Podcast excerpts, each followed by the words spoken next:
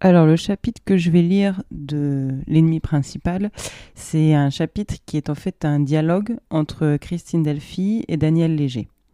Donc ce chapitre il s'appelle Capitalisme, patriarcat et lutte des femmes. Christine Delphi. En ce qui concerne les femmes, la position de l'extrême gauche et celle de la gauche révisionniste sont malheureusement très semblables, avec des petites variantes. L'extrême gauche réfute les thèses révisionnistes dans tous les domaines, mais sur ce point, elle n'en s'en sépare que par une différence de degré. Sous la poussée des mouvements indépendants de femmes, les organisations d'extrême gauche se sont résignées à prendre le problème en considération. Elles avancent, mais contraintes et forcées, et à reculons. On a l'impression qu'elles essayent de limiter les dégâts en rapprochant à toute force la lutte des femmes à la lutte anticapitaliste. Les analyses qu'elles fournissent sont tout à fait boiteuses et n'ont pas d'autre objet que de diriger les femmes vers la lutte anticapitaliste, comme elles le faisaient avant de prendre en compte l'exploitation spécifique des femmes. Avant, il n'y avait pas de problème des femmes. C'étaient des prolétaires comme tout le monde, entre, entre guillemets. Elles luttaient contre le capital. Maintenant, on admet qu'il y a une exploitation spécifique, mais comme on l'impute aussi au capital, cela en revient au même. Par rapport au mouvement des femmes, les organisations révolutionnaires sont dans une position défensive. Elles n'avancent que parce qu'elles sont poussées, et le discours sur la construction d'un mouvement autonome des femmes qui émane d'elles paraissent assez ridicules et doublement paradoxaux. D'abord, ce mouvement existe, que signifie vouloir le créer? Ensuite, les militantes des organisations qui les tiennent sont doublement non autonomes. Elles ne sont pas autonomes à l'égard de leur organisation, elles sont à la traîne des mouvements féministes, aussi bien au point de vue des revendications qu'au point de vue des analyses. Elles sont sur des positions réformistes. Daniel Léger. Peux-tu préciser tes critiques en prenant position sur les analyses du travail domestique et de la soumission formelle du travail domestique au capital? Christine Delphi. L'analyse des rapports entre famille patriarcale et capitalisme, qu'on rencontre beaucoup dans les secteurs gauchistes du mouvement des femmes et dans les secteurs femmes des organisations gauchistes, est insuffisante parce qu'elle repose sur une confusion entre un système économique concret et un mode de production. Un mode de production, c'est un modèle abstrait que je définirais comme un ensemble de rapports de production, plus précisément comme deux rapports de production complémentaires et antagoniques. Le rapport de production, c'est le rapport à sa subsistance. C'est, en langage de tous les jours, comment on gagne sa croûte. Le système concret, le système où l'on vit, est hétérogène. Les éléments qui le composent sont compatibles à un certain niveau. La preuve en est qu'ils coexistent mais c'est un raisonnement circulaire que de désigner comme capitaliste tout élément de ce système, sous prétexte qu'on privilégie dans l'analyse de ce système l'analyse de l'économie, et qu'on caractérise cette économie comme capitaliste. Pour ce qui est des rapports entre la famille et le capitalisme, ça me paraît un peu facile de dire simplement bon, ça existait avant le capitalisme, mais le capitalisme l'a réemployé, etc. Daniel Léger. Le rapport que j'établis entre capitalisme et exploitation domestique ne consiste pas seulement à reconnaître des formes pré-capitalistes d'organisation de la production, compatibles jusqu'à un certain point avec le capitalisme. J'avance que le capitalisme entretient délibérément ces formes d'organisation patriarcale du travail domestique et donc transforme leur nature dans la stricte mesure où elles lui permettent d'assurer une mobilisation extraordinairement efficace de la force de travail des femmes et de réaliser une plus-value absolue au moment où il achète la force de travail sur le marché du travail, puisqu'elles produisent et reproduisent gratuitement cette force de travail. Christine Delphi, tu admets que la famille existait avant, mais tu dis maintenant le capitalisme s'en sert. Il faudrait, pour le prouver, identifier les fonctions de la famille pré-capitaliste, prouver que ces fonctions n'existent plus, et troisièmement, prouver que tout ce que fait la famille, le capitalisme s'en sert. Aucune de ces trois conditions n'est réalisée. La famille ne fonctionne pas seulement pour le capitalisme, elle continue à remplir des fonctions qui ne servent pas au capitalisme. Daniel Léger, Lesquelles, par exemple? Je pense au contraire que les fonctions de la famille pré-capitaliste sont à la fois conservées et dissoutes à l'intérieur du capitalisme et dans les limites des besoins du capitalisme. Christine Delphi. Reprenons un point plus précis, la question du contrôle capitaliste sur la circulation de la force de travail. Ton argumentation, celle de Bruno Lottier, celle de Wallis Combe ou de Jean Gardiner, repose sur le mode de production capitaliste comme un mode de production dominant, les autres modes de production lui étant soumis. Moi, je voudrais qu'on ait des indicateurs réels de cette soumission. D'autre part, c'est une contradiction de parler d'un mode de production dominant ou de la soumission des autres modes à ce mode, dans la mesure où l'on n'admet pas l'existence d'autres modes. Daniel Léger. Mais il n'a jamais été question de dire que la domination du capitalisme signifie ipso facto la disparition de toute forme d'organisation précapitaliste de la production. On peut montrer au contraire que certaines de ces formes ne sont pas seulement des traces d'une époque révolue, des formes résiduelles promises à disparaître à plus ou moins longue échéance, mais qu'il peut entrer dans la stratégie du capital de les maintenir pour contrôler plus efficacement et au moindre coût certains secteurs de la production. La démonstration a été faite pour la petite production marchande en agriculture. Mais ces formes précapitalistes d'organisation de la production n'ont aucune autonomie par rapport au capitalisme qui les maintient conditionnellement. C'est ce qu'on peut entendre par processus de conservation-dissolution, et cela s'applique pleinement au cas du travail domestique. Christine Delphi. Il faut distinguer deux choses, la dominance d'un mode de production par rapport à un autre et l'existence dans le système concret d'une pyramide des exploiteurs. Dire que le mode de production capitaliste est dominant me paraît du domaine du postulat, du dogme. Dire que dans le système concret où tout se tient, il y a une exploitation économique à l'intérieur de chaque mode de production, mais que de toute façon il y a des super profiteurs, c'est la classe capitaliste internationale, alors là, d'accord. Le mode de production domestique en tant que modèle, en tant qu'ensemble de rapports de production, existait antérieurement au mode de production capitaliste. Il est différent, il n'y a pas de lien théorique entre les deux, mais il y a évidemment des liens concrets. Daniel Léger. S'il y a des liens concrets, il faut que tu puisses en rendre compte théoriquement à un moment ou à un autre. C'est ça qui est important pour la construction du mouvement des femmes. Christine Delphi. Pour ma part, j'analyse la situation des femmes comme étant une situation commune, une situation de classe. Je parle des femmes mariées, c'est-à-dire d'une classe sociale et non d'une classe biologique. Il peut très bien y avoir des hommes biologiques dans cette classe, les cadets, les vieux, les enfants sont dans la même classe. Les femmes, les vieux, les enfants, etc. constituent une classe parce qu'ils ont le même rapport de production, c'est-à-dire la même façon de gagner leur vie à moins que l'on tortille, que l'on déforme le sens de la notion de rapport de production, je pense que c'est une conclusion inévitable. Daniel Léger. Que veux-tu dire dans l'ennemi principal quand tu dis que le mouvement des femmes doit se préparer à la lutte révolutionnaire? Christine Delphi. Lutte révolutionnaire dans ce contexte, c'est d'abord le contraire de l'aménagement ou du réformisme. On a l'habitude d'entendre révolutionnaire dans le sens lutte des classes. Or, être révolutionnaire à n'importe quel plan, c'est être extrémiste par rapport à l'objet qu'on poursuit. Dans mon texte, c'était, je crois, très clair. Lutte révolutionnaire signifiait lutte en vue de détruire complètement et absolument le patriarcat. Ce qui ne veut pas dire qu'on sait comment s'y prendre, ni ce qu'il faut détruire pour le détruire. Le découvrir fait partie intégrante de la lutte. Daniel Léger.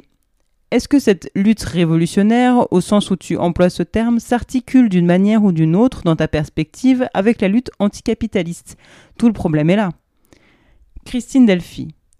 Pourquoi dis-tu que tout le problème est là? Daniel Léger. Parce que je considère que la lutte anticapitaliste est première, y compris dans la perspective d'une transformation de la situation des femmes et compte tenu précisément des rapports qu'on peut établir entre l'exploitation domestique des femmes et le capitalisme, sous l'angle du contrôle exercé par le capital sur les conditions de production et de reproduction de la force de travail. Christine Delphi. Dans ces conditions, il n'y a pas de problème, d'articulation à faire. Si le concept de capitalisme est si large qu'il englobe l'exploitation familiale, eh bien, dès que les femmes luttent pour leur libération, elles s'attaquent immanquablement, et même sans le faire exprès, au capitalisme. Daniel Léger. Les choses ne sont pas si simples. La révolte des femmes, y compris des femmes de la bourgeoisie, contre l'oppression spécifique qu'elles subissent en tant que femmes dans la société, ouvre une brèche dans la cohérence de l'idéologie dominante. Elle n'est pas immédiatement, voire même à l'insu des intéressés, lutte contre les fonctions assignées à la famille et dans la famille aux femmes par le capitalisme. Cette lutte ne peut être consciemment menée que par celles qui sont les mieux placées pour la prendre en charge, c'est-à-dire les femmes victimes de l'exploitation domestique. Reste donc à savoir si toutes les femmes mariées sont dans la même situation par rapport au travail domestique, si notamment la classe de leur mari est indifférente à ce point de vue. Christine Delphi. La classe du mari a une importance pour le niveau de vie des femmes, pour leur situation sociale. Une chose est claire, les femmes n'ont pas la classe de leur mari. 40% des femmes, les femmes dites actives, dont l'immense majorité est prolétaire, ont une position de classe dans le mode de production capitaliste. Mais il y a toujours une confusion entre le fait d'appartenir à une classe au sens strict, c'est-à-dire partager avec d'autres un même rapport de production, et la classe au sens milieu social. Quand on dit que la femme appartient à la classe du mari, on dit en général qu'elle appartient au même milieu que son mari, qu'elle voit à peu près les mêmes gens, qu'elle a à peu près le même niveau de vie. Donc, on, c'est-à-dire la gauche, pose le problème en termes de niveau de vie, de consommation, alors que le problème est celui de la production, et plus précisément des rapports de production. Je serai la dernière à nier qu'il y a des différences entre les femmes, des différences de culture, des différences de position propres dans le système capitaliste et des différences de niveau de vie. Mais ces trois choses doivent être tenues séparées. Les différences culturelles sont souvent dues à leur origine de classe, à la classe du père. Le niveau de vie, lui, dépend beaucoup plus de la situation de classe du mari. Enfin, elles ont une position de classe propre dans les rapports capitalistes si elles travaillent effectivement. Mais parlons de niveau de vie ou de milieux sociaux. Ces différences ne sont pas fondamentales dans le statut des femmes. Loin d'opposer les femmes entre elles, elles sont dues à une seule et même chose, elles sont dues au fait du mariage. Il y a des différences qui sont les mêmes que celles des hommes, des différences capitalistes. Être une femme qui est dactylo et une femme qui est professeur, mais dire que les femmes ont des différences et à la limite des divergences entre elles, parce que du fait de la classe de leur mari, elles sont distribuées dans des milieux sociaux différents, ça, c'est le mariage qui précisément distribue les femmes à des hommes différents, donc dans des milieux différents. Or, l'explication des rapports entre capitalisme et patriarcat par le contrôle capitaliste sur la circulation de la force de travail ne rend compte de la situation que d'une partie des femmes, les femmes qui sont mariées à des salariés et à des salariés exploités. Elle ne rend absolument pas compte de la situation des femmes qui sont mariées soit à des travailleurs indépendants, artisans ou agriculteurs, soit à des bourgeois.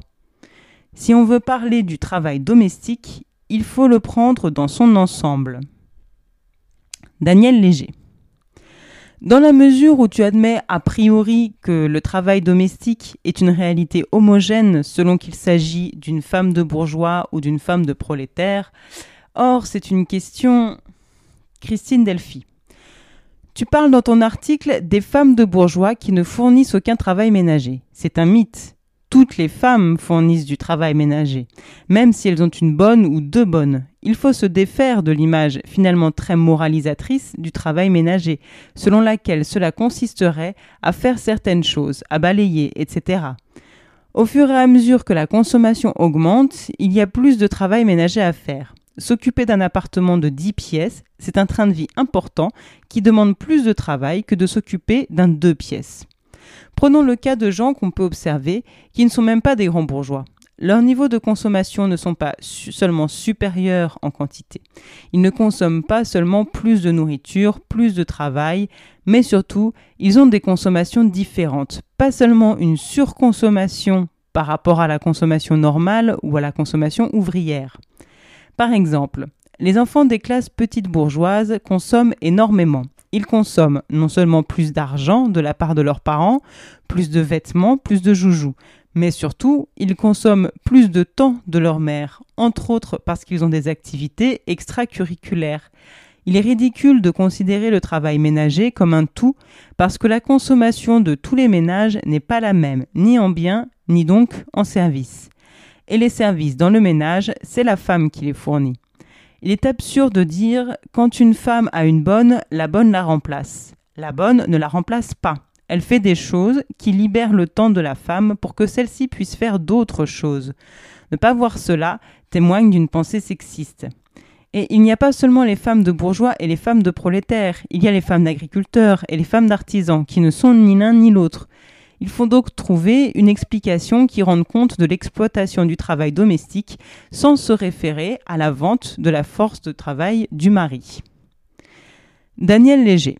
Il ne, le faut que dans la mesure où tu ne veux pas établir de distinction dans la situation des femmes mariées à l'égard du travail ménager, sur la base de la place de leur mari dans les rapports sociaux de production.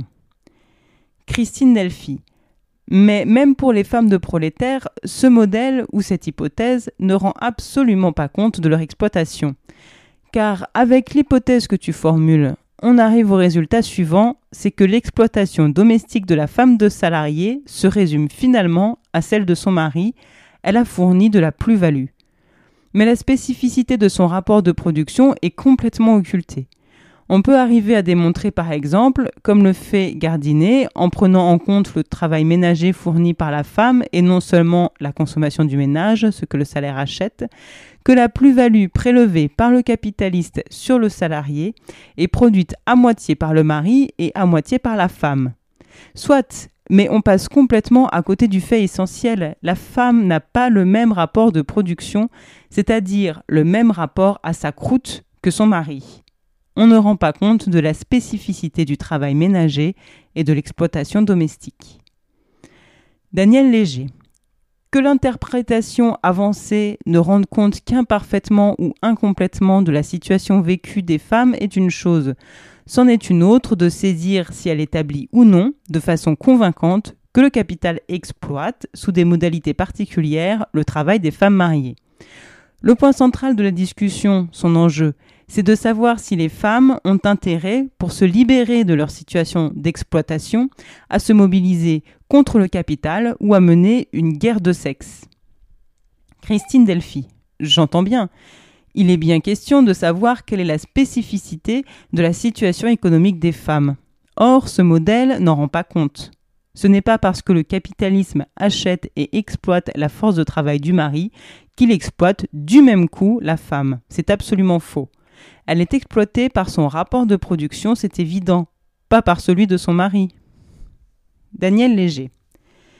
Tu dis que la femme de bourgeois n'est pas davantage libre de fournir des prestations de représentation sociale que la femme d'ouvrier n'est libre de fournir du travail domestique au sens restreint du terme, et que c'est la soumission à leur mari, le fait du mariage, qui constitue leur sort commun et qui fonde leur solidarité. Néanmoins, tout ton raisonnement consistait à montrer que l'exclusion du travail des femmes du domaine de l'échange ne résulte pas de la nature de leur production, puisque leur travail gratuit s'applique premièrement à la production de biens et de services qui arrivent et sont échangés sur le marché, dans l'agriculture, l'artisanat, le commerce. Deuxièmement, à la production de biens et de services qui sont rémunérés quand ils sont effectués hors de la famille et non rémunérés dans la famille. Tu montrais donc l'absurdité qu'il y a à déclarer improductif le travail domestique des femmes.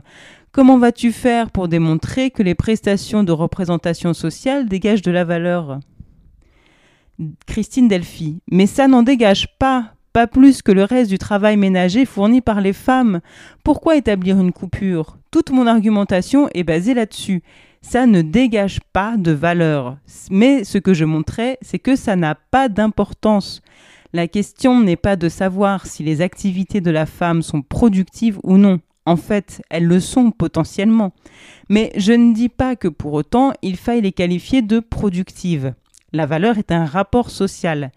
Elle naît de l'échange d'une part, mais il ne suffit pas que le produit soit échangeable dans l'abstrait. Il faut qu'il soit effectivement échangé. La valeur existe uniquement quand quelqu'un la reçoit.